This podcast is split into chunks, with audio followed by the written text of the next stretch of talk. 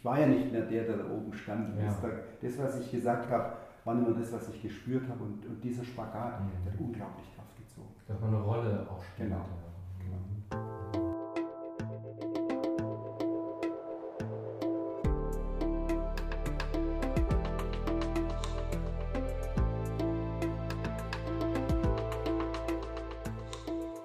Willkommen bei dir, der Seven Mind Podcast mit Impulsen für ein gutes Leben. Für alle, die mehr Achtsamkeit und Gelassenheit in ihren Alltag bringen möchten. Hi und herzlich willkommen im Seven Mind Podcast. Mein Name ist René Träder und es ist heute eine ganz besondere Folge, denn das ist eine Interviewfolge. Zu Gast bei mir ist Jürgen Davo. Er sagt, wer brennt, kann ausbrennen. Genau das hat er selbst erlebt. Er hat in der Immobilienbranche gearbeitet, was ihm sehr viel Freude gemacht hat. Doch irgendwann musste er sich eingestehen, dass es so nicht weitergeht, denn er hatte einen Burnout. Inzwischen hat er sein Arbeitsleben grundlegend verändert und hilft anderen dabei, Entspannung ins Leben zu lassen. Hier im ersten Teil lernst du Jürgen erst einmal persönlich kennen und im zweiten Teil werden wir das Thema Burnout nochmal vertiefen. Herzlich willkommen, Jürgen. Ja, herzlichen Dank. Schön, dass du da bist. Wie geht's dir? Sehr gut. Ja, es war perfekt zur Main-Konferenz. Sehr gut. Genau, wir haben uns ja letztes Jahr schon getroffen hier, da habe ich dich interviewt. Und ich habe dich gefragt, woran hast du denn gemerkt, dass du einen Burnout hast? Und deine Antwort war damals, das ist ja genau das Problem. Ich habe es eben nicht gemerkt, sondern meine Frau hat irgendwann zu mir gesagt, du bist immer so grummelig. Und ich habe gesagt, ich bin nicht grummelig. Ähm, aber was würdest du denn sagen, auch für alle, die gerade zuhören und vielleicht bei sich selbst auch Veränderungen spüren, gibt es denn so Warnzeichen, die einen darauf hinweisen können, ganz deutlich, dass was nicht stimmt? Ja, im Nachgang äh, des Burnouts, den ich dann 2014 ja durchlebt habe, äh, konnte ich sehr wohl feststellen, dass das schon ein Jahr vorher losging oder gar ähm, mehrere Monate äh, vorher ziemlich stark schon zu spüren war. Es ging eben darum, dass das Einschlafen kaum mehr möglich war, dass das Gedankenkarussell Mhm. nicht mehr aufhört, dass Mhm. man nicht einschlafen kann, also, dass man nicht durchschlafen kann, Mhm. dass der Aggressionspegel immens gestiegen ist. Das heißt, jeder, der irgendetwas gesagt hat, das habe ich sofort als Angriff empfunden. Und wie du gerade sagst, ich, äh, ich habe immer gesagt, ich bin nicht aggressiv, ich bin engagiert, Mhm. aber ich war aggressiv und sehr schnell verletzt und habe Menschen nicht mehr ausreden lassen. Das habe ich im Nachgang erst mitgekriegt, dass es so war. Währenddessen bist du im Tunnel und Mhm. versuchst eben dein, deine Arbeit zu machen und das, für was du brennst, das eben durchzustehen. Und wie hast du dir das damals erklärt? Hast du so gedacht, naja, das ist jetzt halt eine stressige Phase oder sind halt auch gerade blöde Fragen, die die mir gestellt haben, so, da wäre jeder Akku gewesen. Also hast du das so abgeschoben nach außen? Gar nicht drüber nachgedacht. Ah, ja. Ich auch nicht gespürt, dass es in dem Moment so war. Erst im Nachgang. Mhm. Währenddessen war ich für mich völlig normal. Mhm. Nur eben ein bisschen gestresst. Mhm. Und wo war dann der Punkt, wo du dann wirklich gesagt hast, es ist nicht nur ein bisschen gestresst, da ist mehr? Im Herbst 2013 bin ich äh, in Urlaub gefahren mit meiner Familie auf Zypern und äh, während des Urlaubs konnte ich keine Nacht schlafen, ab dem ersten Tag nicht. Mhm. Gezittert innerlich und ähm, ja, dann war klar, jetzt irgendwas stimmt da nicht mehr. Mhm. Und das dann eben in der Freizeit, wo ich runterkam, ne, wo, wo das System abgeschaltet hat. Und bin dann eben nach Hause und bin gleich zu einer Psychiaterin, die ich Gott sei Dank kannte, befreundet bin mit ihr. Und die hat mich sofort dann aus dem Verkehr gezogen und gesagt, so ist nicht, Mhm. so kann es nicht gehen. Mhm. Ja, und äh, habe dann äh, eben Schlafmittel gekriegt, dass ich überhaupt wieder einschlafen kann, durchschlafen kann. Und dann hat sie äh, versucht, mir einen Platz in der Klinik zu besorgen. Denn mit ambulant als Unternehmer und äh, Motivator auf der Bühne, 500 Mann da unten, du da oben, Mhm. Das funktioniert dann nicht, sondern muss man sich dann rausziehen. Das habe ich dann sehr schnell verstanden. Mhm. Spannend, wie der Körper oder auch die Psyche reagiert. Da hast du Urlaub und man denkt vielleicht so, na jetzt erhole ich mich mal ein bisschen so, ich komme mal raus aus meinem stressigen Leben und dann klappt ja gar nichts mehr so plötzlich, nicht beim Schlafen mehr. Genau. Mhm.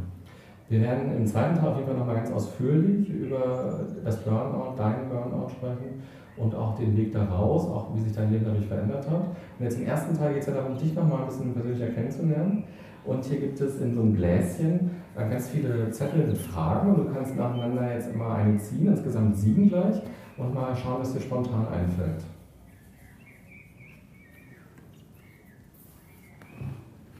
Ja. Eine Begegnung, soll ich sie vorlesen? Ja, lies mal vor. Okay, also eine Begegnung, die dich äh, sehr geprägt hat. Mhm. Sehr geprägt hat mich eine Begegnung mit einem polnischen Künstler, der neben einem Ghetto aufgewachsen ist und der nach dem Krieg im Grunde genommen nur noch dieses, diesen Holocaust gemalt hat. Und äh, trotz diesem ganzen Erleben, das er hatte mit den Deutschen, mit, mit den, mit den Hitlerstreuchen, wie er sie genannt hat, wie er äh, letztlich trotzdem das deutsche Volk an sich nicht verurteilt hat, mhm. sondern durch seine Bilder quasi bis zu seinem 85. Lebensjahr, als er verstarb, äh, tatsächlich äh, nur helfen wollte, dass sowas nicht wieder passiert. Und mhm. Da habe ich so ähm, ja, gedacht, mein Gott, was der Mensch alles mitgemacht hat. Sein Vater war ein Dachau, mhm. in, in, äh, inhaftiert. Und, ähm, und dann trotzdem diese Liebe zu den Deutschen und die Liebe zu der deutschen Kultur, das hat mich sehr beeindruckt, wie man, wie man verzeihen kann. Mhm. Ja, trotz der Erlebnisse, was man dann daraus machen kann auch, ja. Und was Verzeihen für eine Rolle spielen kann, um dann so einen Kontakt am Ende zu haben. Ja. Und dankbar für alles in seinem Leben, ja. Also das war unglaublich. Mhm. Zweite Frage.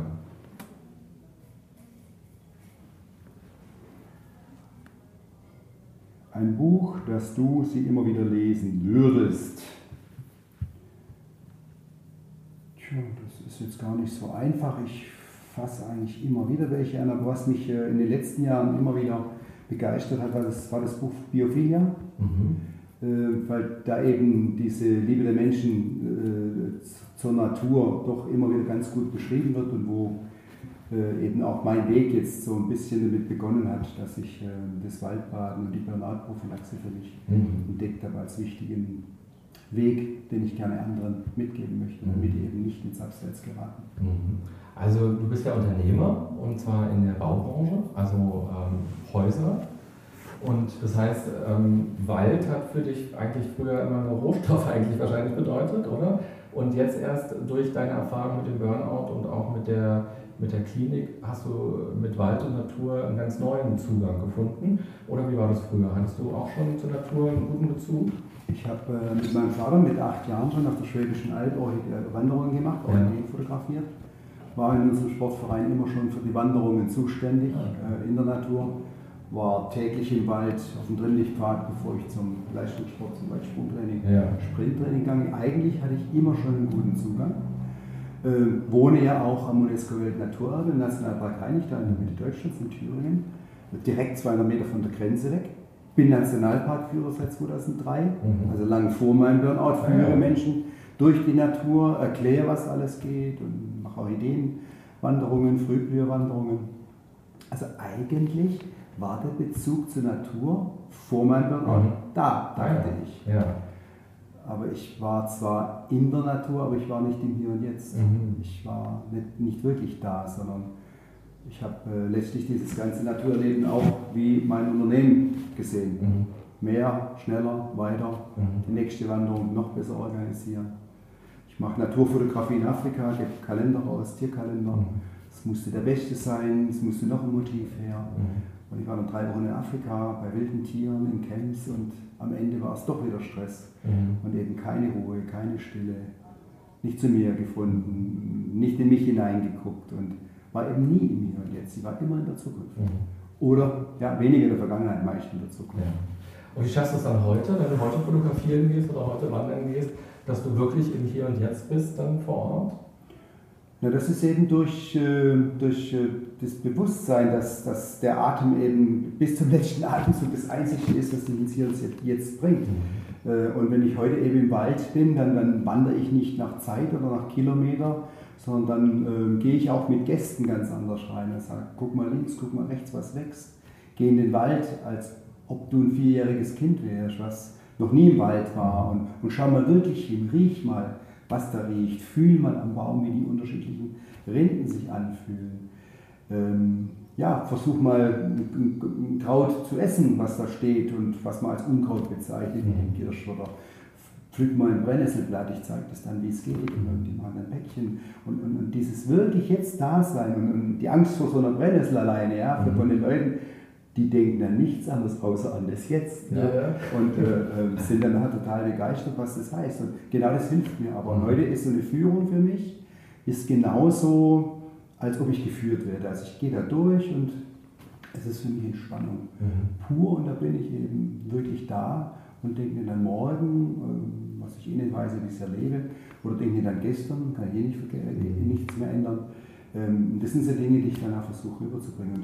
Äh, ich habe einfach den Bezug zur Natur wieder gefunden in mir. Jetzt, den Bezug zur Natur hatte ich nur verloren ja. in Bezug auf mich. Ja. Und wie machst du das? Also, weil gerade ist ja so, unsere Gedanken werden ja häufig aktiv, wenn der Kopf gerade nicht so viel zu tun hat. So, wir sind im Urlaub, wir sind am Meer oder wir sind im Wald und gehen da spazieren und wir haben da gerade keine besondere Aufgabe und bam, es kommt so ein Gedanke in den Kopf. Und es kann sowas sein wie, ähm, ach Mensch, du bist ja Unternehmer so, ich muss noch den Mitarbeiter das sagen, ein Feedbackgespräch oder neue Aufträge noch schreiben, Rechnungen schreiben oder man geht weiter zurück und denkt sich, ja, wie war meine Kindheit eigentlich so, was habe ich durch meine Eltern mitbekommen wie gehst du mit solchen Gedanken um, wenn sie dann kommen und ja eigentlich stören an der Stelle, weil du willst dich ja auf die Natur einlassen? Also in dem Moment, wo ähm, ich in die Natur gehe und wirklich links und rechts darauf achte, was da wächst und überlege, was ist das, und, ja, ich es nicht kenne, nehme ich vielleicht meinen Pflanzenführer aus und, mhm. schaue nach, was es ist. In dem Moment bin ich da. Mhm. Wenn es gar nicht anders geht, mache ich ein paar Atemübungen. Mhm. Ähm, Verwurzelungsübungen im Wald, äh, durch, durch Atmen, also das Chias und Tai Chi oder, oder ähnliche Dinge.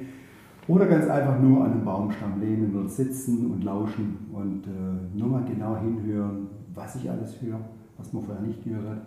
Was auch für mich super schön ist seit, seitdem, dass ich die unterschiedlichen Grüns wahrnehme. Mhm. Wald geht nicht grün. Mhm. Aber das, das ist total unterschiedliche Grenzen. Ja, man guckt dann mal so ganz, wie so ein Kind ganz bewusst, ja. dann, dann sind andere Gedanken. Ja. Und äh, ich empfehle ja meinen äh, äh, Gästen, die ich mitnehme zum Waldbaden, äh, immer, dass sie letztlich sich konzentrieren, wenn die Gedanken kommen, auf das Einatmen, auf die kühle Luft an der Nasenspitze. Mhm und ganz bewusst beim Ausatmen die Wärme spüren mhm. und dann können die Gedanken auch gehen. Und das mhm. funktioniert bei den meisten eigentlich ganz gut. Ja, schön.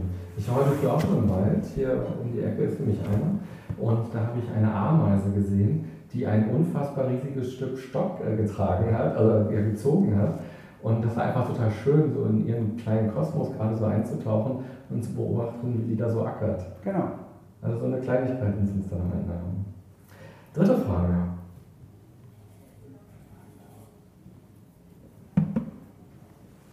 Eine Eigenschaft, die andere an dir schätzen. Na, Im Grunde genommen, dass ich Menschen äh, auf ein gemeinsames Ziel begeistern kann, sie mitnehmen kann und äh, ja, dass das Gemeinschaft, das Wir mhm. dann eben ganz oben steht. Ich glaube, mhm. das schätzen die meisten an mir. Mhm.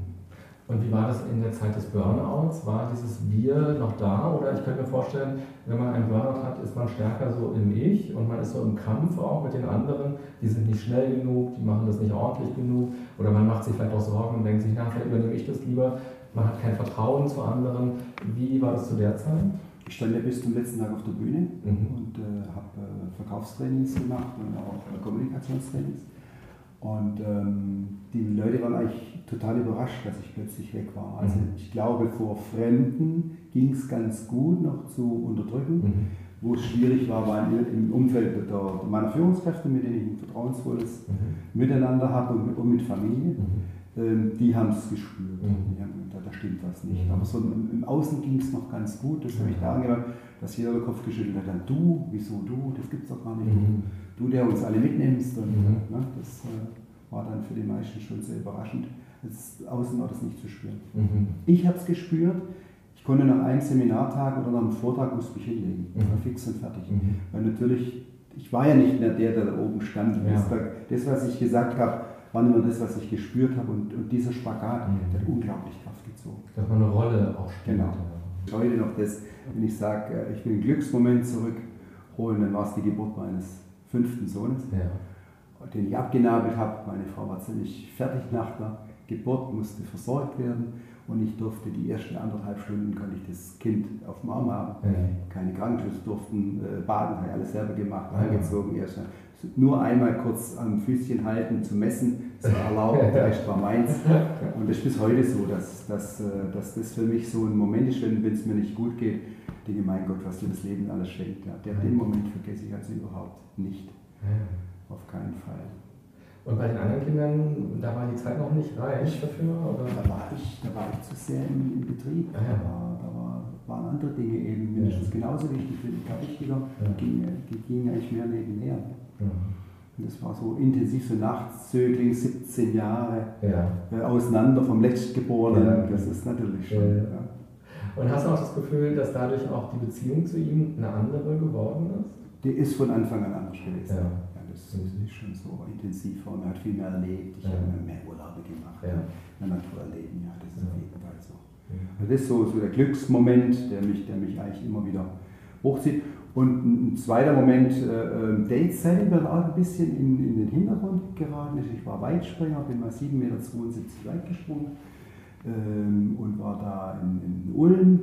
Und äh, das war dann ein Kreisrekord, der im Brücke über 30 Jahre stand jetzt. Und dieses Glücksgefühl, so, so den Kreisrekord zu haben, Vize-Baden-Württembergischer Meister zu sein.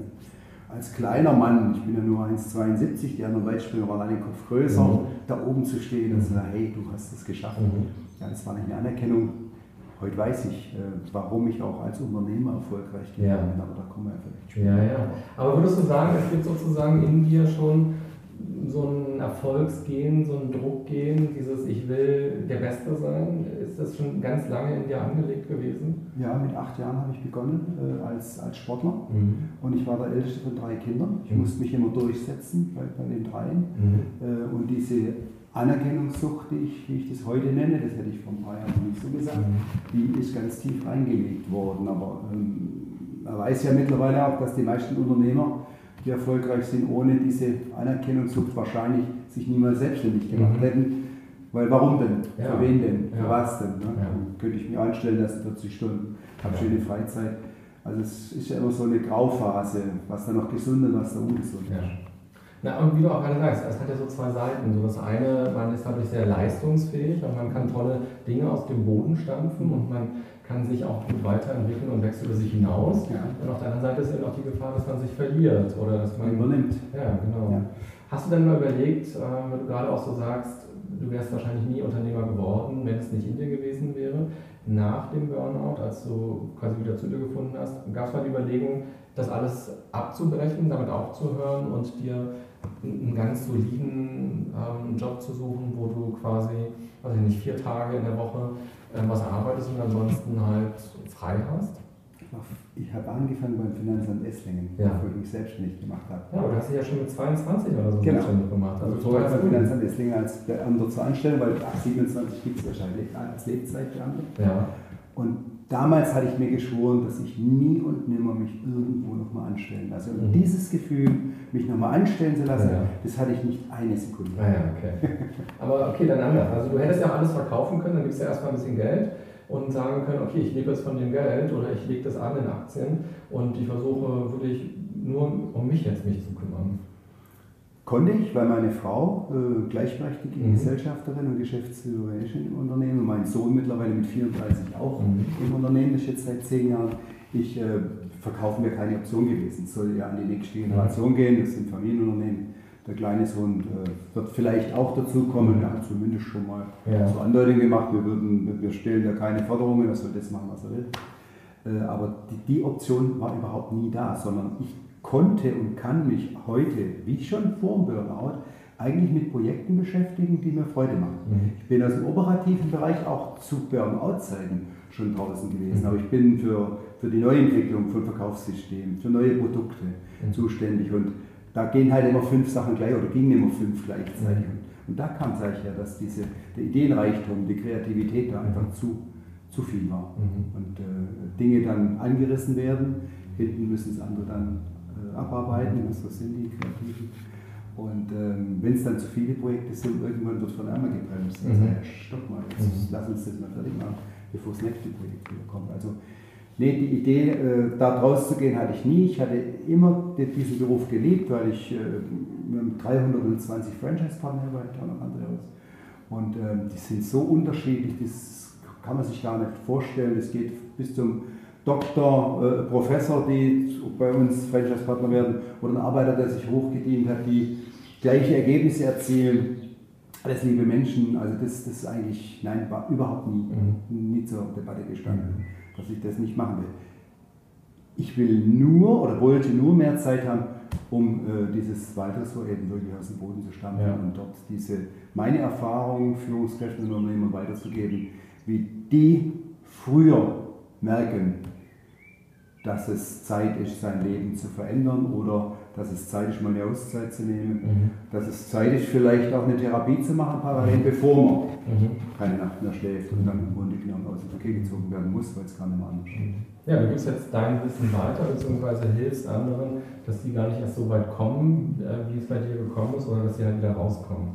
Da können wir auch im zweiten Teil noch mal ein bisschen genauer drauf schauen, was machst du? Also Waldbaden ähm, ist dafür so eine Sache, da ist auch immer wieder was zu lesen so in letzter Zeit. Das ist so ein Begriff, der so groß geworden ist. Da kannst Unglaublich, du, ja. ja. genau, da kannst du uns gleich im zweiten Teil noch mal ein bisschen genauer erzählen, so wie man das macht. Kann ja auch jeder zu Hause bei sich einfach mal so in der Umgebung machen.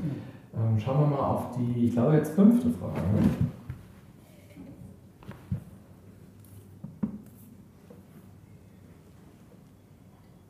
Dein Humor in einem Wort.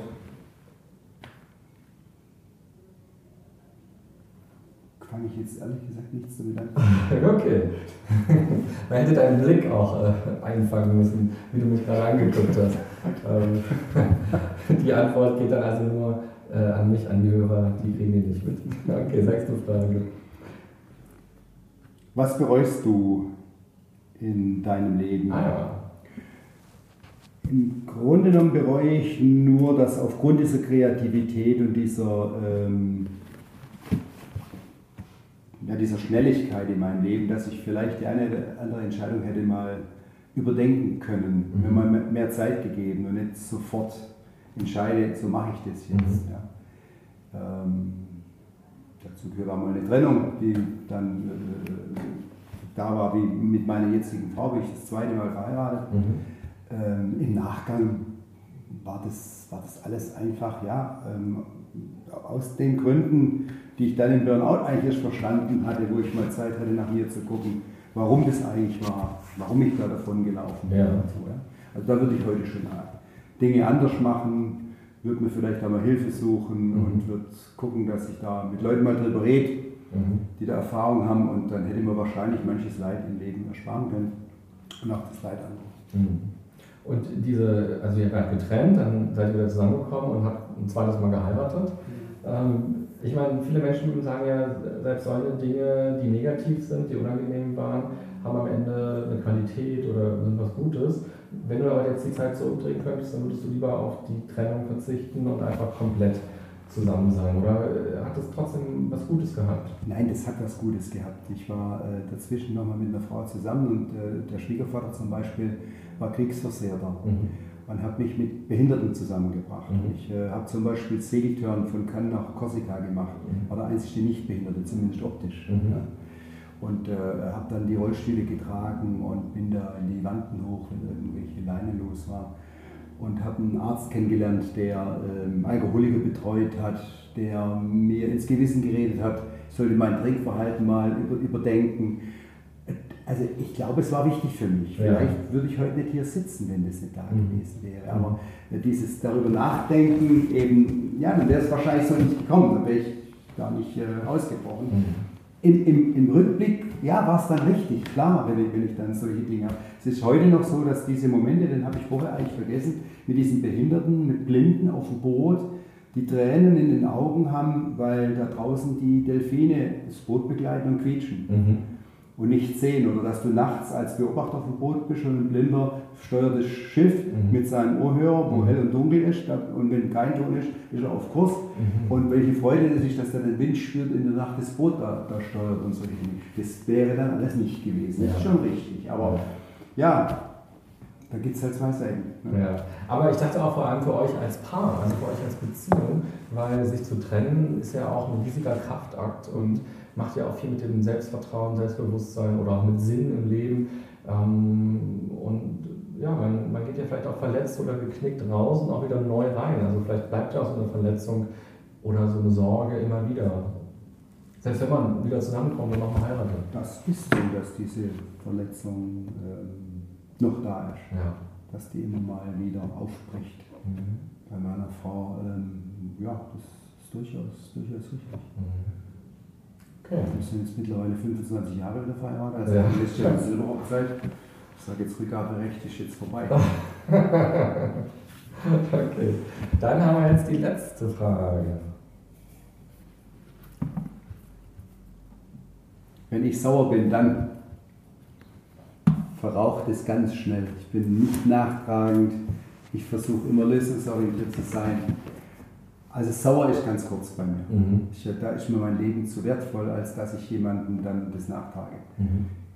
Es gibt auch keine Menschen, denen ich heute noch was nachtrage, wo ich sage, da habe ich Herzgefühl oder sonst was. Also ich bin da eigentlich ganz, ganz offen. Und mhm.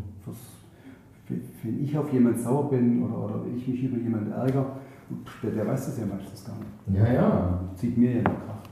Also es war aber schon, schon äh, ziemlich lange, ich würde sagen, seitdem ich selbstständig bin, mhm. dass ich mir da keine Kraft ziehen lasse. Also dass mich, wenn jemand, der mich, mich ärgert, der kann nichts dafür, der ist so geboren, wer mhm. weiß, was er alles erlebt hat. Mhm. Das kann ich damit ganz gut ab. Äh, aber auch wenn du das Gefühl hast, jemand behandelt dich schlecht oder jemand ist dir gegenüber unfair? Dann sage ich es ja. Ach so. Dann spreche ich es an und dann ist gut. Ja, ja. Aber dass ich jetzt dann da eine Nacht einen Schlaf dagegen, ja. das, das, ich schiebe es dann wirklich zu demjenigen. Sag, ja, ist so. Und bist du ein guter Ansprecher, dass du auf deine Bedürfnisse oder was dir gerade so im Kopf oder im Herzen umhergeht, dass du das auch dann immer in Angriff nimmst? Seit dem Burnout ja, vorher war es nicht so. Mhm. Also ähm, zu Klinikzeiten lernt man doch schon, sage mal, auf seine Gefühle mehr zu mhm. hören, auf sein Inneres mehr zu achten und äh, wenn ich mich nicht wohlfühle, das dann wirklich zu spüren und mhm. dann auch wirklich was dagegen zu tun, weil ich bin mir das wert, sozusagen. Mhm. Ja. Ich finde, sowas geht ja schon so eine Kleinigkeit los. Man fährt Zug und da sind überall Fenster auf und man denkt sich, oh Gott, will ich jetzt zwei Stunden im Durchzug sitzen? Aber kann ich jetzt hingehen und das Fenster zumachen oder wollen die anderen Leute das nicht aufhaben? Oder jemand äh, hat laut Musik im Zug an zum Beispiel. Man denkt sich, oh, das finde ich aber echt stört jetzt noch für die nächsten drei Stunden. Gehe ich jetzt hin und sage was, bin ich der Spielverderber, bin ich der Idiot? ähm, der denen die schöne Fahrt kaputt macht? Oder bin ich derjenige, der auf, auf mich auch Rücksicht selbst nimmt? Also ich hatte gerade vor zwei Wochen so eine Situation, da ist ein Männer, also fünf Mann im Sechserabteil und die haben Bier ausgepackt und Wurst und Pralinen ja. und haben äh, diskutiert, obwohl es die stille Abteil war. Ja. Und da hatte ich mir überlegt, was machst du jetzt? Ja. Gehst du jetzt raus? So, nö, ich hab gedacht, bleibst mal sitzen, liest mal weiter und hörst einfach auch ein bisschen hin. Und was passiert? Wurst abgeschnitten, hier möchten sie auch ein Stück. Ja. Und das war dann eine Zugfahrt, die hatte ich mir anders vorgestellt, ja. aber ich habe mich einfach darauf eingelassen. Ja. Äh, ansonsten hätte ich, äh, also bei fünf Mann gegen einen, hätte ich gesagt, da suche ich mir einen anderen Platz. Ja. Und ich gesagt, komm, lass die feiern, wenn es wirklich gestunken mhm. hätte. Aber ich hätte jetzt da nicht, das hätte ich jetzt nicht gemacht, dann mhm. zu sagen, ja, ähm, jetzt müsste aber mal ein bisschen ruhig sein oder so. Das, äh, bei offenen Fenstern würde ich sofort machen. Mhm. Steifen Nacken und sowas ja. willst du nicht haben. Ähm, also ich spreche schon an oder ich, ich suche ich such mir einen Ausweg. Aber ja. es ist je nach, je nach Situation. Mhm. Ich will jetzt sagen, ich muss da immer jetzt recht haben oder ich muss jetzt das so, so wenn es einen anderen Weg gibt, dann nehme ich den. Mhm. Und wie warst du in der Zeit mit dem Burnout, also diese Situation? Da gab es nur einen Weg. Ja, nämlich? Ja, nehme ich drauf, ah, ja. mach das Fenster zu ja. oder seid ruhig und stille Abteil. Da war ich ganz dünn, ja. dünnhäutig und habe es nicht gemerkt. Das war das, mhm. das Thema. Ich, ja, also wie gesagt, meine Frau, die hat dann, äh, du bist so aggressiv, hat es auch meinem, meinem Arzt gesagt und so. Und die hat dann äh, mit mir gesprochen, das ist so, das merkt er auch nicht. Ja. Und äh, ich habe es schon noch irgendwie mitgekriegt, klar, aber ähm, ja, es ist, äh, wie gesagt, da ist man im Überlebenskampf, da ist man mhm. im Tunnel. Im, man will ja nur noch bestehen, man will die Liste noch abarbeiten, will das doch noch irgendwie hinbekommen und, und will Recht bekommen. Ne? Mhm. Ja, also man hatte dann immer Recht. Mhm. Andere wollen ja immer noch was bist. Das war schon, schon eine schwierige Zeit. Mhm. Also gerade in dem Zeitpunkt, wo ich es dann akzeptiert habe, dass es so ist, dann habe ich ja gemerkt, wie ich reagiere. Ja, ja, und wenn ja. du sagst, hey, ich habe ein Problem, genau. der Arzt sagt dann, du, wir brauchen einen Klinikplatz, ging ja drei Monate dazwischen. Ja. Dann hast du schon gemerkt, wie, wie dünnhäutig, was, was das heißt für die anderen. Für dich selber natürlich auch, äh, bist, bist du ja nicht.